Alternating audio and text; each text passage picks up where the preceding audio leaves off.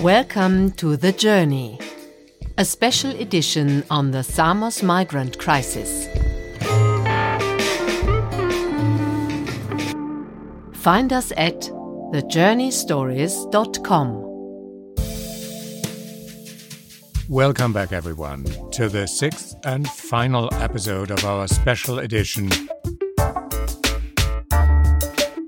It all started with me arriving on the island, meeting Nicholas, our team member, and my son, who took me around Samos and showed me which NGO does what there. Our walk around town ended at the legal center where Nicholas and Marie and Maria have been giving legal advice to refugees for the past two and a half months, and we talked about how they felt and what it meant for them. After which, we had a close look at all the NGOs who are doing a great job at dealing with a humanitarian crisis. That, it must be said, is still growing. And now, for the last episode, we're back at the legal center and we meet Alexandra Bogos, who was the team leader there. And together with her and the two interpreters, Ismail and Arash, we want to wrap up all the topics, all the information, and put them in a European context, taking a close look at how European asylum policy still plays out in Southern Europe. Are there any signs of hope? You'll find that out in a little while. Alexandra is from Romania. She studied law there she worked as a legal counselor in the Lesvos camp for quite a while, for two years actually, and then for the last two months in Samos. And she's about to take a break from that work now. Ismail is a refugee with a legal status. He lives in Greece and came down to work as a volunteer in Samos.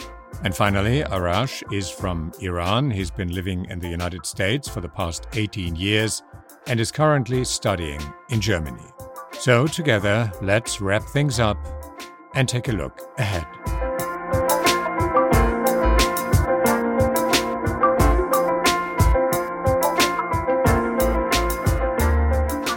Alexandra, since you've come here, what is it that you felt first? The possibilities or the restrictions of what can be done and should be done? Possibilities because in Lesbos there have been so many organizations established that there are many, many services that cannot meet the demand, but still there are services in place. There are, you say, the procedure is more set. It's more consistent in what's happening while here on Samos was not. So my first thought was that there are possibilities and opportunities to find out ways for people to get to services and people who fall through the gap to invent or create new ways of them getting like access to what they need and also for other organizations to establish new practices here and together with other actors i thought that okay there's more space to to push for things and then with time i think i realized that there are more restrictions than i thought and that it's very difficult to to change what's in place and to push for new things when the representatives of states are unwilling to change. And what we can see from uh, from the media is that it's actually going to be more restrictive than it already is. How frustrating is that? I want to describe it with feelings. It's I've worked in the Greece context for two years, always hoping that things will improve and people will understand what's going on. So unimaginably frustrating. And it's it's hurtful. It's hurting because you you think that um, it was a crisis, so the authorities didn't have time to put things in place. The the medical care system didn't have time to meet all the demands. But what you see, it's getting worse. It's not that hospitals are expanding in order to deal with the flux of uh, patients that have both from the local population together with the refugee population that's increasing on all the islands. But actually, that's not happening at all. So, yes, I mean, after two years, really frustrated. While you were hoping that things might improve, there have been general elections. And the last government was voted out, and the new conservative government was voted in. And its job, as far as the voters are concerned, is to change things dramatically for what they tend to think is the better for Greece, but the worse for the refugee situation. Yes, and doing that by restricting rights and restricting access to services and eliminating services and targeting NGOs that are filling in the gaps that the go- government is not, while they have no plan to fill in those gaps themselves. So, what can I say is it's very sad uh, turn of events, not so unexpected. We've seen changes since this summer, and honestly, all in all, I hope that that it won't work because if it does work, if their plan works, then a lot of people are going to suffer. And a lot of people who have a right to have asylum will be deported back without a proper evaluation and examination of their claim. If we just go through the numbers, as I have read them in an interview with the Vice Minister of Interior who's responsible for refugees, he said that until the end of the year, 10,000 people will be sent back to wherever they came from. 20,000 will be transferred to the mainland and the rest will be interred in closed camps. What does that mean in reality should these plans actually surface? Greece has a history of moving very slowly. So their plans to move such a great number and to deport such a great number depends on a lot of other things. One of those things is employing more personnel in the asylum offices. Probably that number is supposed to go up. Uh, yes, but that takes a lot of time to hire that many people. Um, another thing is that they have to have structures on the mainland for people to be moved there, and they don't have. There is also a possibility which they have done in the past, and that is they will, without any responsibility, they will just move people on the mainland or on structures that are missing or lacking services. So, like we heard before, of people moving to camps where there are only tents and nothing else. Uh, in the middle of nowhere, as in like quite remote from from cities. So I can imagine that that will be the case. As to deporting people, I mean that's quite a random number. How do they know that people don't have an asylum claim? It's still the principle of non-refoulement, which says that you need to evaluate each person's asylum claim individually and decide individually. It sounds like a great number. And let's not forget that uh, Turkey needs to accept people. And how's that going to play? We'll see. Politics, how it will play out. I don't know how much longer is Greece waiting for to declare that Turkey is not a safe country. And I know they're under a lot of pressure from the European member states to deport people back to Turkey. Talking about the stories, you hear a lot of stories about Syrians being deported back into Syria into a war torn country. You, as people who interpret these stories, if you were to put a red thread through most of the stories you hear day by day, what is that red thread, Ismail?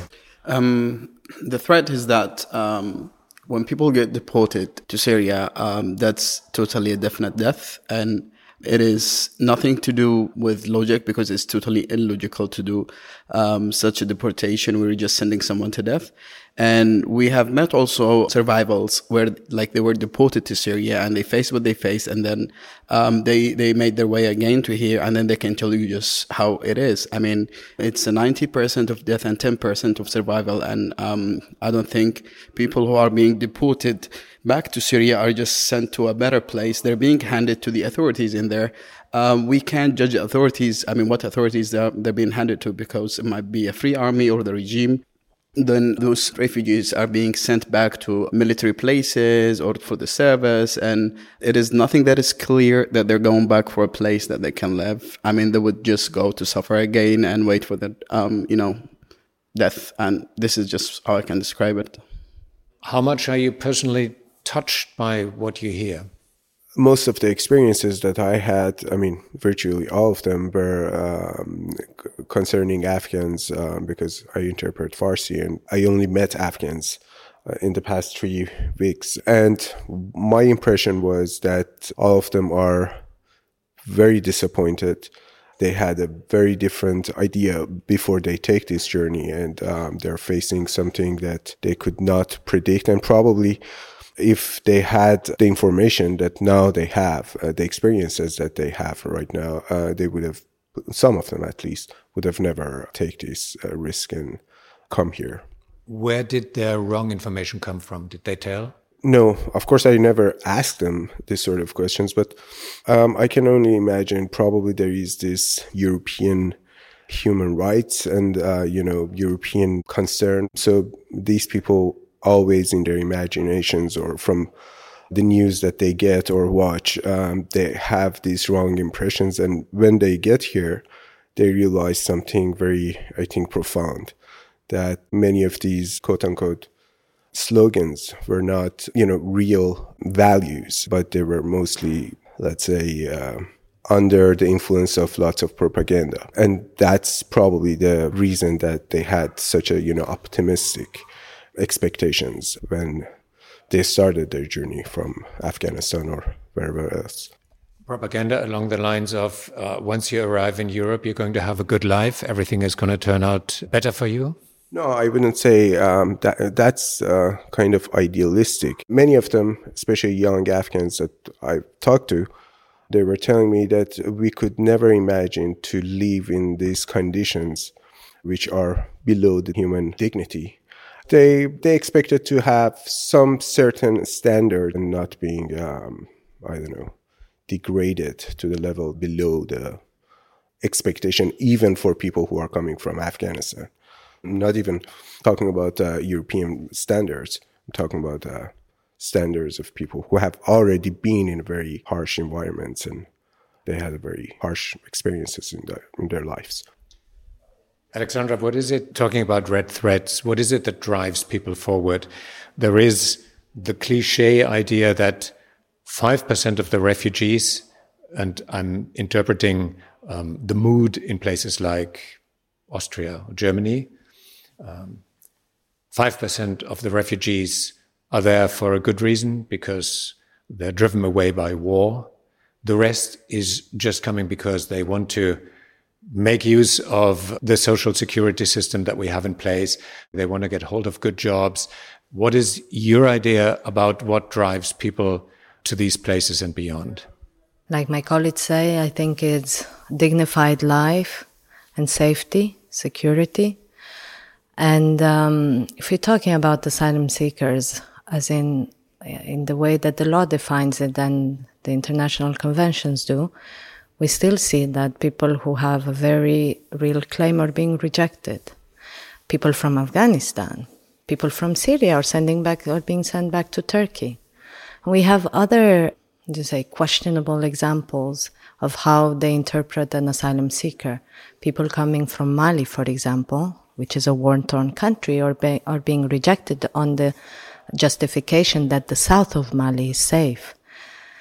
And what do you do in a country that has nothing to offer anymore, where so much unrest, where there's so much indiscriminate violence, you could die just walking on the street. And I think people forget what a war-torn country it is. It's not only walking on the street and a bomb falling on your house and uh, being shot at and so on. It's also what war creates in those countries. So you have Afghanistan, for example, which I know a bit better because there's a lot of uh, Afghans uh, asylum seekers here. Is you ask them why they left, and you realize that the fact that terrorist groups are depriving them forcibly by of their lands in order to grow. In the case of Afghanistan, is weed cannabis for exportation in order to fund their own terrorist activities.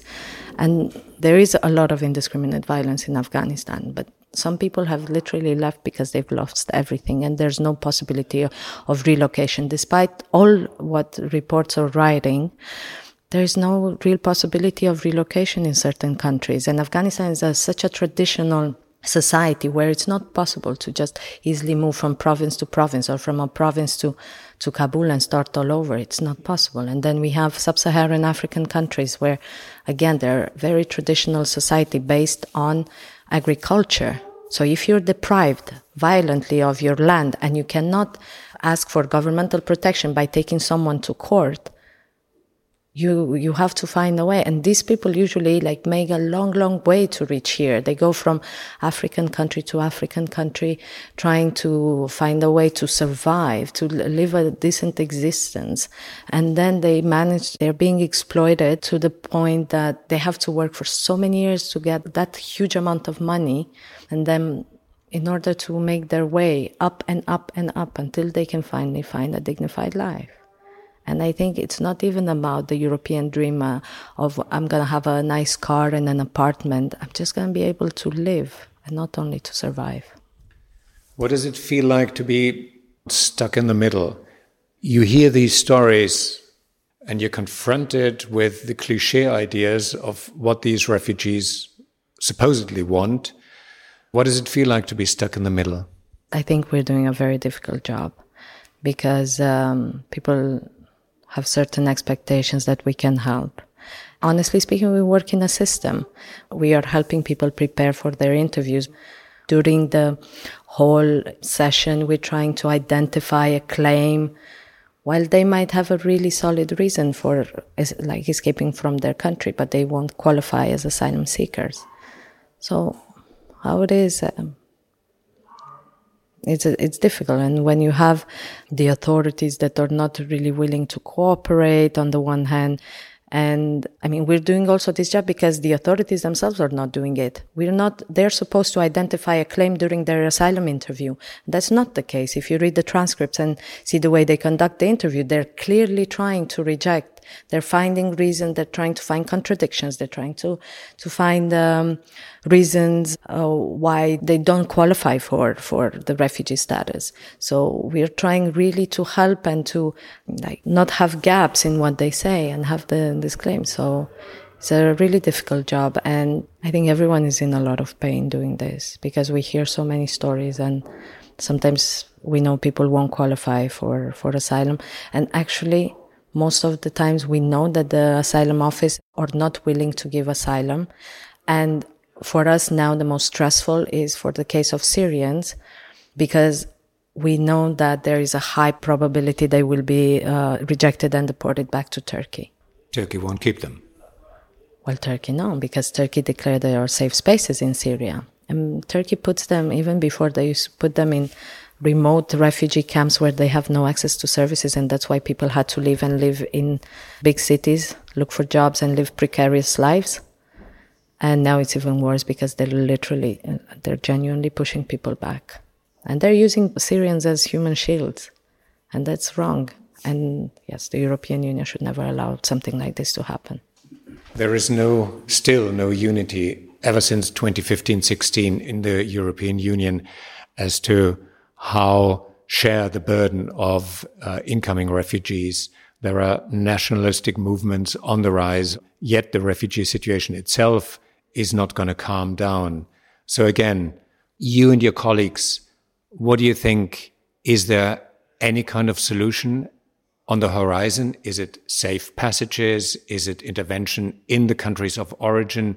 Is it the hope for a more unified approach within the European Union, or is there no hope? Solutions there are.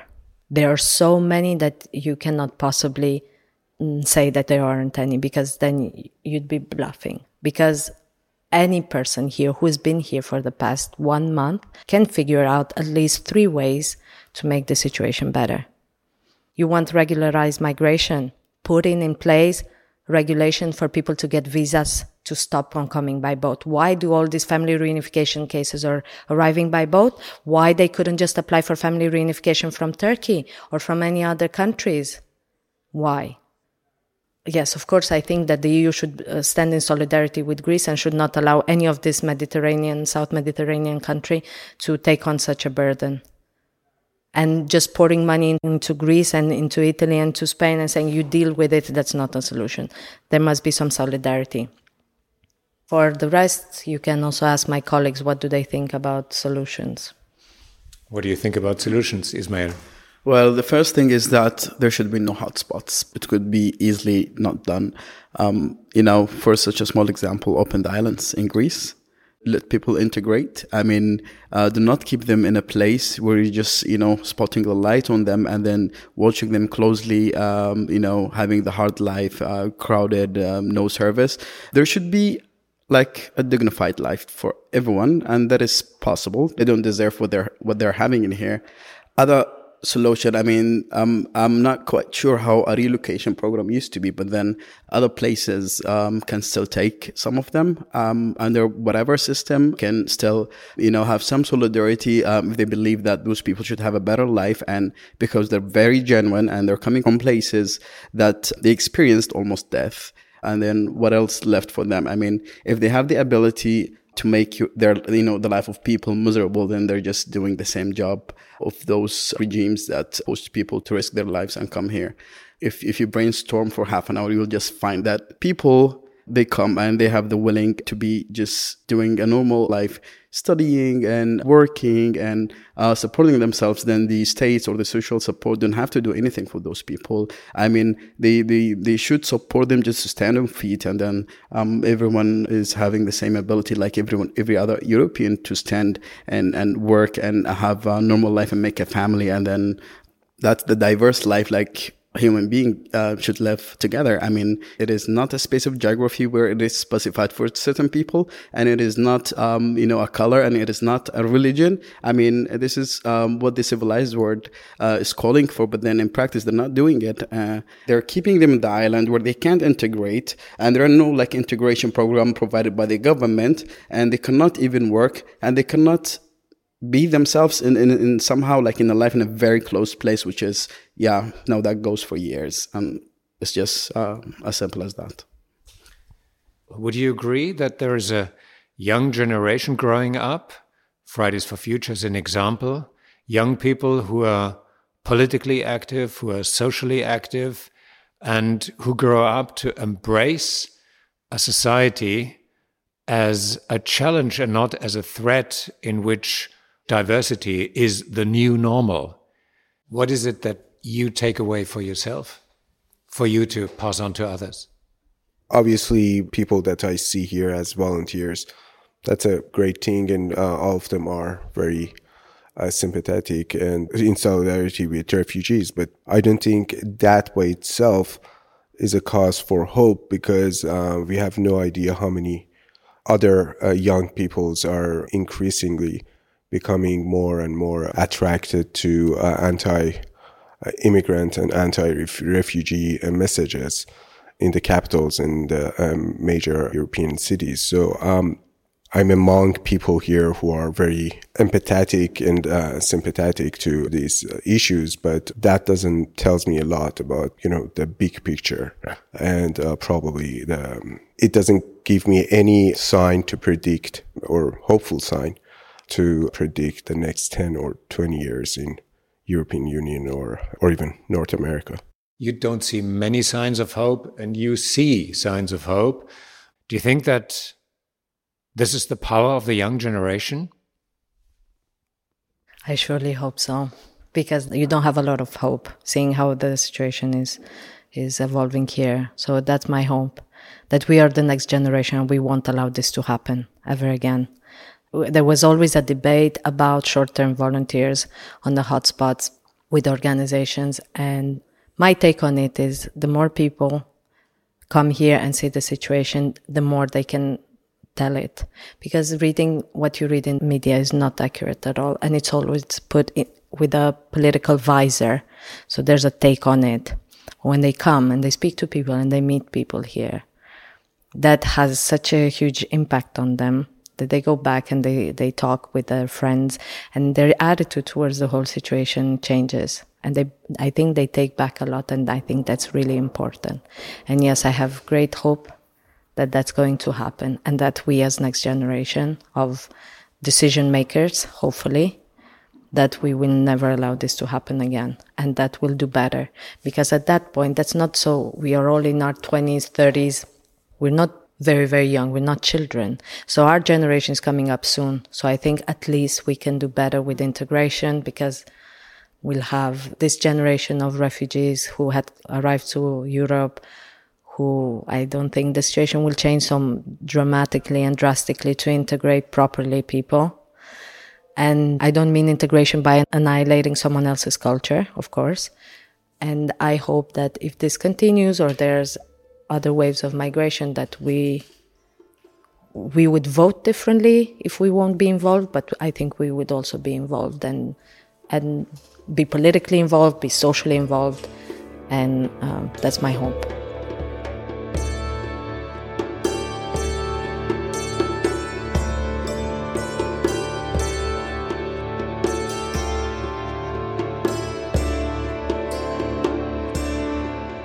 A ray of hope there at the horizon, but I think a powerful one.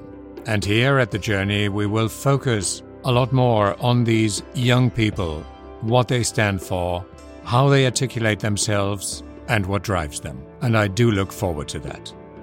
The music that accompanied us today was the 128 Tiger Swing Groove by Javelinas, Breath Deep, Breath Clear by Shwan D, Calling on Dolphins by Four Stones, and Arcane by Doxent Zsigmond.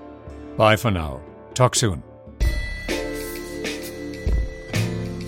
The Journey. A special edition on the Samos migrant crisis.